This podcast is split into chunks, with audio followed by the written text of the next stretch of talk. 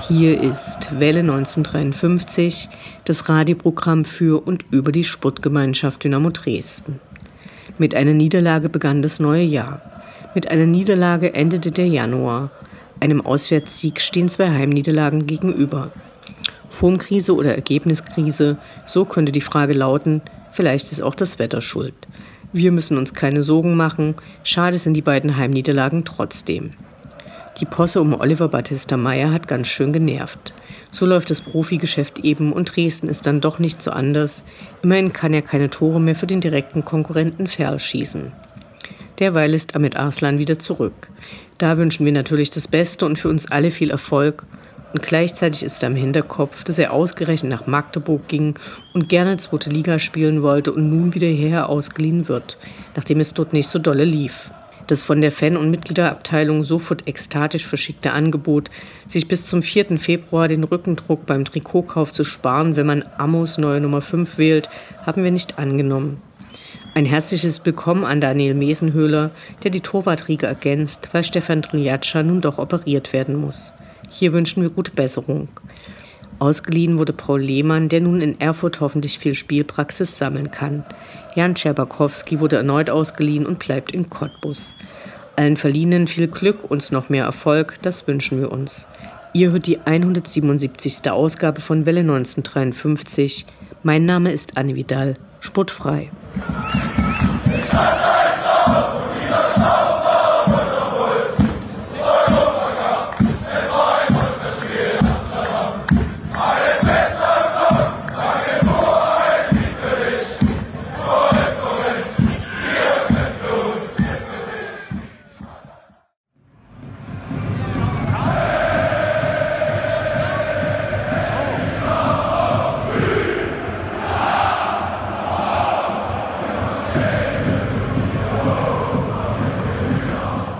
Der Blick zurück.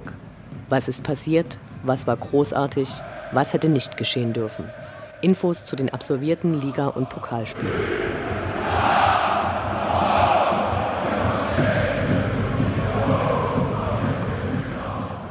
Einundzwanzigster Spieltag, 20. Januar, Sonnabend 14 Uhr, Sportgemeinschaft Dynamo Dresden gegen den SV Sandhausen. Das erste Heimspiel im hoffentlich Aufstiegsjahr stand an zu Gast die unbeliebten Sandhäuser.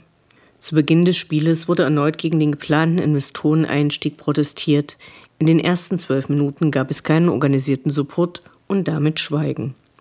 Kurz danach gab es eine sportliche Einlage aus dem K-Block, als zwei durchtrainierte Fans mit Eimern unter dem Netz durchtauchten, über die Absperrung sprangen und Schokotale aufs Spielfeld kippten. Das gab es in einigen Stadien auch. Während dort per Hand das Schokogeld entfernt wurde, passierte das bei Dynamo mit Schneeschiebern. Die Sonne lachte, die Goldfüße rannten ein ums andere Mal an. Es gab sensationelle 13 Eckbälle und mehr als 30 Schüsse aufs Tor. Wahnsinn. Der Frust der Zuschauer war groß. Wieder einmal wurde die Binsenweisheit bestätigt, dass sich aus den Ergebnissen der in der Spielpause absolvierten Testspiele nicht wirklich der zukünftige Erfolg ablesen lässt. Sandhausen war derweil der erwartet eklige Gegner. Da wurde gefault, sich gewälzt und es dauerte sehr lange, bis der Schiedsrichter, der lange die Kartons vergessen zu haben schien, dann doch sehr spät einen der Rabauken vom Platz stellte. Dynamo nutzte das nichts. Die Schwarz-Weißen hatten ihre einzige Chance genutzt und so endete dieses Spiel mit 0 zu 1. Noch ein Wort zu Ex-Spielern. Fußball wird ja nun schon seit Jahrzehnten in einem System gespielt, was die durchgängige Fußballkarriere bei einem Verein geradezu unmöglich macht. Es gibt ganz viele Gründe, ehemalige Spieler doof zu finden, wenn sie zum Beispiel den Verein und die Fans angelogen haben und dann doch sofort das besser dotierte Angebot annehmen. Dass Tim Knipping, der bei Dynamo keinen neuen Vertrag erhalten hatte, diesmal krass ausgepfiffen wurde, nachdem er sich drei Saisons wirklich reingehauen hatte, muss echt nicht sein. Naja.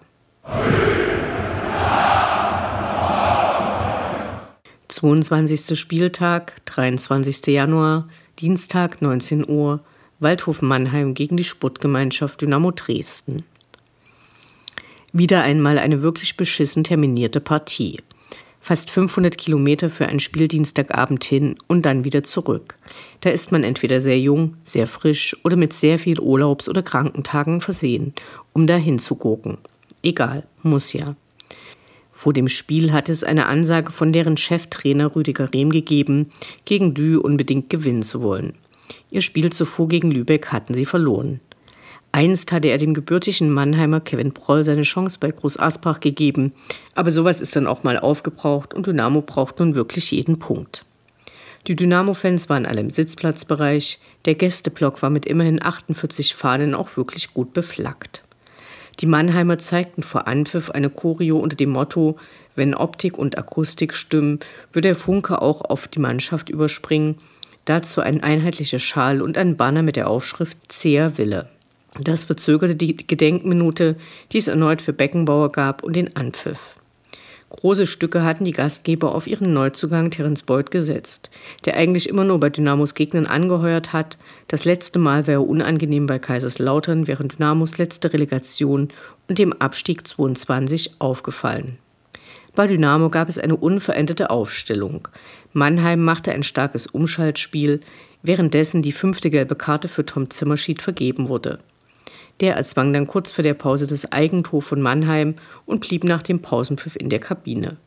Stattdessen kam Lukas Cueto, was sich noch auszahlen sollte. Nach der Pause gab es noch mal ein bisschen Rauch von Mannheim und im Dauerregen und tiefen Rasen machte Lukas Cueto sein erstes Tor für Dynamo stark. Das hatte sich Mannheim natürlich ganz anders vorgestellt, aber das ist nicht unser Problem. Das Auswärtsfahren hatte sich mal wieder gelohnt. Dynamo war wieder, zumindest kurz, Tabellenführer. Gleichzeitig war es auch der erste Sieg von Dynamo in diesem Stadion. Ende Januar wurde dann Rüdiger Rehm entlassen. Gerade einmal für 23 Spiele hat er an der Linie gestanden. Nun ja. Dreiundzwanzigster Spieltag, 28. Januar, Sonntag 19.30 Uhr, SGD gegen die BVB-Bubis. Dank einer Saison-Heimspiel-Siegesbilanz von 8 zu 1 gingen wir in der aktuellen Saison 2023 wirklich gerne ins Stadion. Nicht, dass wir Erfolgsfans wären, aber wenn wir an die letzte Saison denken, wo wir zum gleichen Zeitpunkt gegen so Plauzen wie Ingolstadt oder Freiburg 2 nur sinnlose Unentschieden rausgeholt hatten, ziehen wir uns aktuell doch recht gerne die Thermounterhosen an und auch ohne zwei Liter Kopfschmerzglühwein pro Halbzeit war die Heimfahrt bisher immer vergnüglich. So ein Ausrutscher wie beim ersten Heimspiel dieses Jahres gegen Sandhausen schütteln wir ab. Sandhausen halt und wenigstens gab es was für die Geschichtsbücher. 37 zu 4 Torschüsse und 13 zu 0 Ecken. Jetzt also das letzte Spiel der englischen Woche. Sonntag 19.30 Uhr Flutlicht gegen Borussia Dortmund, zweite. Das sollte klar gehen, zurück in die Sport, zumal die Konkurrenz auch nicht fehlerfrei durch die drei Spieltage gekommen war. Aber Obicht. Zweite Mannschaften sind eklig. Je nachdem, wer in den ersten Mannschaften gerade schwächelt oder gar verletzt ist, welcher Kiepitz gerade sein Auge schweifen lässt und welcher Berater wem gerade wieder ein Schmarrn einflüstert, schwankt die Motivation und Leistungsbereitschaft der Jungs im zweiten Glied. Und Obacht hoch 2 war die Ansetzung für das Rückspiel in dieser Saison doch der letzte Sonntag im Januar, High Noon im Transfer-Pokerfenster, da rennen die Möchtegern-Millionäre nochmal extra schnell. Der Jan, mit dem sich Dynamo aktuell um Platz 1 prügelt, kann was davon erzählen. Die hatten am Mittwoch gegen die BVB-Bubis und damit eben diesen ersten Platz an uns verloren. Wir waren gewarnt. Flink, weil jung und ausgesucht sind die Zweiten aus den Erstligavereinen, was in den ersten Minuten des eher vorsichtigen Abtastens vor allem Justin Butler mit der Nummer 11 zeigte, der den Querpässen in der Innenverteidigung hinterherrannte, wie bei uns Stefan Kutschke, nur schneller. Doch dann ging er los, wie gewohnt, der aktuelle Dynamo-Kreisel, zumal man sich einen Turbo-Modus versprach, in dem Dennis Bukowski für Stefan Kutschke und Robin Meissner für Tom Zimmerschied in der Startelf standen. Das sollte für ordentlich Druck im Kessel sorgen. Der muss raus. Auf einmal ist er auf der Grundlinie im Strafraum und der letzte Pass kommt nicht an, weil Abwehrspieler hat der BVB auch. Auch Robin Meissner und Paul Will stehen kurze Zeit später in und um die Box, nur um den Ball den besagten Abwehrspielern in die Beine zu hauen, statt ins Tor. Das Gestöhne auf den Rängen wird lauter und mündet in der 23. Minute in ein ungläubiges Alter, was das, als Christian Meyer dem Rodney Elongoyombo einen super-duper Pass in den Lauf spielt, den der lässig verwandelt. Und nein, Rodney Elongoyombo ist kein Dynamo-Neuzugang in der Winterpause. Er ist Stürmer bei BVB 2. 0 zu 1, 23. Minute. Einen halben Liter Glühwein bitte. Nun ist Dynamo in dieser Saison extrem stabil hinten. Das war gegen Tor 19 und damit Gleichstand zu diesem Zeitpunkt in dieser Disziplin mit Jan Regensburg. So eine Gurken hatten wir noch vor einem Jahr in jedem Spiel, sagt der Optimist. Geht die Scheiße schon wieder los, fragt die andere Hälfte im Stadion. Denn Dynamo macht, was Dynamo so macht diese Saison, ruhig im Aufbau spielen, plötzlich explosiv bis an die Grundlinie und durch die Mitte an die Box, um dann wahlweise den finalen Pass zum Gegner zu spielen oder den Ball drüber, daneben an den Pfosten oder dem Arschloch im Tor in die Arme zu beppeln. Mano. Halbzeit 0 zu 1. Noch einen halben Liter Kopfschmerzen bitte. Braucht man überhaupt keinen Glühwein für, denn der BVB kommt aus der Halbzeit und der schnelle Justin Butler, siehe oben, kann nicht nur Pässen hinterherrennen, sondern auch hochspringen und den Ball an die Latte köppen. Gab's bei den Goldfüßen rum im Pausentee? Okay, jetzt sind alle wach und das ist ja auch wichtig. Es steht 0 zu 1, die Blitztabelle sagt, wir sind Zweiter, drei Punkte hinter Regensburg und, schlimmer, nur noch sechs vor der Relegation.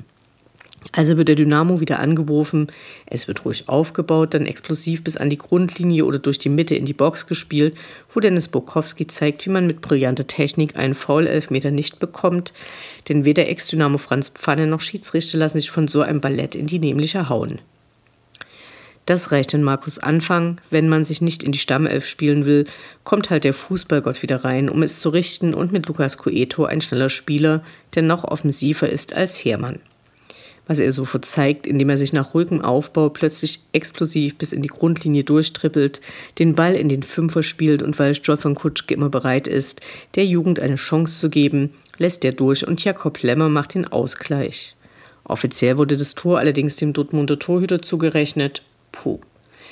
Dresden macht weiter wie bisher. Das, was man kann, man kombiniert, man rennt, man passt. Aber wie schon in den letzten Spielen, das aktuell immer nur auf Liganiveau. Und das heißt in der dritten nun mal, dass nicht wirklich jeder Pass ankommt. Dass das bisher nicht zu sichtbarerer Frustration führt, sollte so bleiben.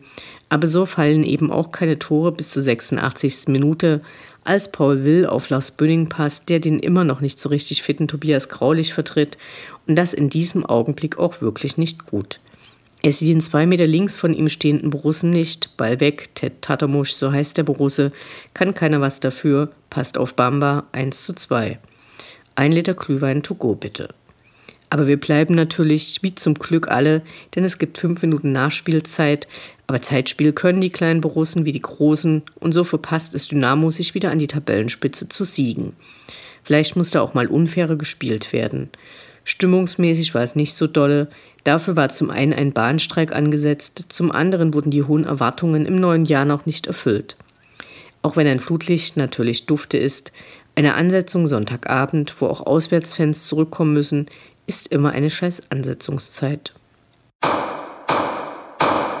Paragraph 1. Die Würde des Fans ist unantastbar. Schön wär's. Fußball als Experimentierfeld. Über Probleme im Spannungsfeld zwischen lebendiger Fankultur, Kommerzialisierung und staatlicher Repression.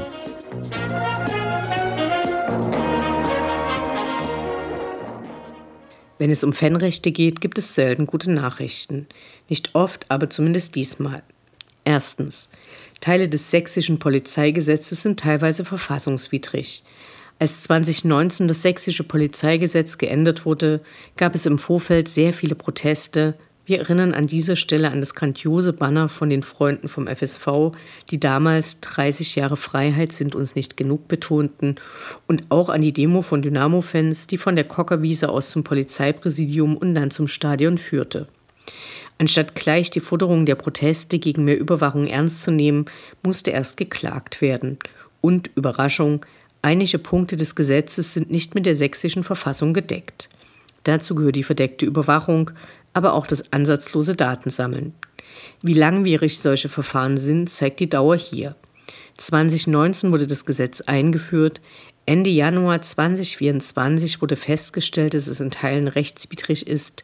Nun hat der Sächsische Landtag eine Frist bis Ende Juni 2026 erhalten, die verfassungswidrigen Passagen zu ändern. Wahnsinn. Aber es zeigt auch, dass sich andauernd das Engagement auszahlt. So dürfen Kontakt- und Aufenthaltsverbote nicht wie geplant einfach so verhangen werden.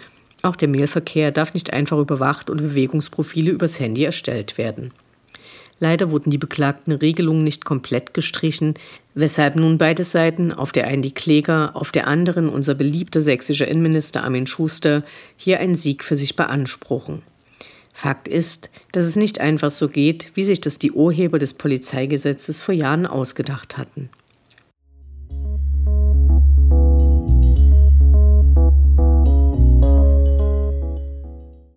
Zweitens. Noch viel besser ist die Meldung, dass sich der jahrelange Einsatz für eine unabhängige Anlaufstelle für Beschwerden über Fehlverhalten der Polizei gelohnt hat. Jeder Fan, der sich auch regelmäßig auswärts hingebungsvoll der Unterstützung von Dynamo widmet, hat schon ungerechtfertigte Übergriffe und Polizeigewalt erlebt. Bisher konnte dagegen nur sehr schwer vorgegangen werden, weil eine Beschwerde bei der Polizei nun ja sehr, sehr wenig Aussicht auf Erfolg hatte. Auch hier muss man aber wieder aufpassen, für wen diese Stelle gilt, nämlich für Fehlverhalten der Polizeien des Bundes, also nicht für die Beamten der Landespolizei. Immerhin, ein Anfang ist gemacht.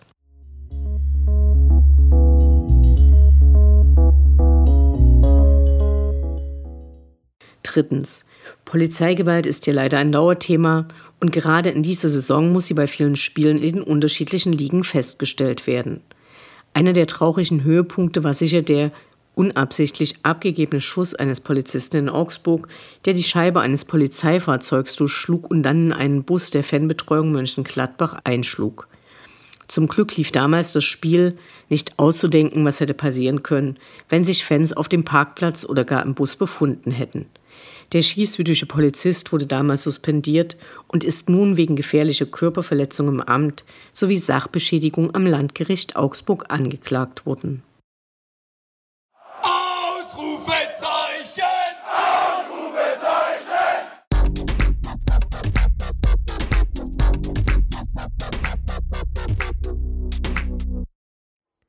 Der Blick nach vorn. Die nächsten Spiele, die nächsten Termine. Hoffnung und Zuversicht. Niederlage oder Ufter.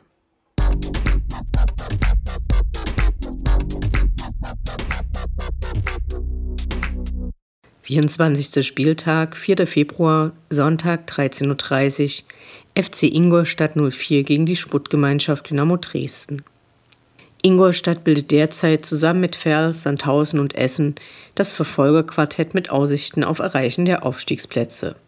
Trotzdem blieb es im Wintertransferfenster vergleichsweise ruhig. Lediglich ein Stürmer aus der dritten spanischen Liga wurde verpflichtet. Prinzipiell sind die Ingolstädter aber eine der langweiligsten Mannschaften, die mit Hilfe von Geld immer wieder den Aufstieg herbeifabulieren und dabei regelmäßig scheitern. Die dynamische Auswärtsbilanz in 2024 sollte am Sonntag nicht getrübt werden, aber etwas diffizil stellt sich die Lage schon dar, nachdem sich die Mannschaft gegen Dortmund etwas neben der Spur zeigte. Wir hoffen wie immer das Beste und erwarten eine fokussiertere Spielweise als eine Woche zuvor. Im Stadionumfeld hoffen wir auf eine gechillte Polizei. Traditionellerweise waren die die letzten Male eher etwas aufgeregt. Wir wünschen uns einen schönen Ausflug bei einer der kürzeren Auswärtsfahrten in dieser Saison. 25. Spieltag, 10. Februar, Sonnabend 14 Uhr, Sportgemeinschaft Dynamo Dresden gegen den VfB Lübeck. Der kommende Heimspielgegner ist auch Teil eines Quartetts, allerdings das von unten und es nennt sich Abstiegszone. Gegen die Jungs aus dem Norden sollte doch bitte der erste Heimsieg des Jahres gelingen. Unterschätzen darf man sie nicht, ihnen gelang zum Beispiel ein Sieg gegen Sandhausen in diesem Kaff. Das hat Dynamo ja in beiden Spielen in der Saison nicht geschafft. Im Dezember haben sie ihren Trainer entlassen, mit dem sie immerhin den Wiederaufstieg in die dritte Liga geschafft hatten. Unter ihrem neuen Trainer gab es dann erfolgreichere Spiele. Der Punktevorsprung unserer SGD ist noch komfortabel genug, aber gegen die potenziellen Absteiger wäre ein Sieg aus diversen Gründen immens wichtig. Wir wollen diesmal den kurzen Weg nach Hause fahren, ohne zu kotzen, weil schon wieder die anderen gewonnen haben. Das muss drin sein. Auf Dynamo, Dynamo, Allee.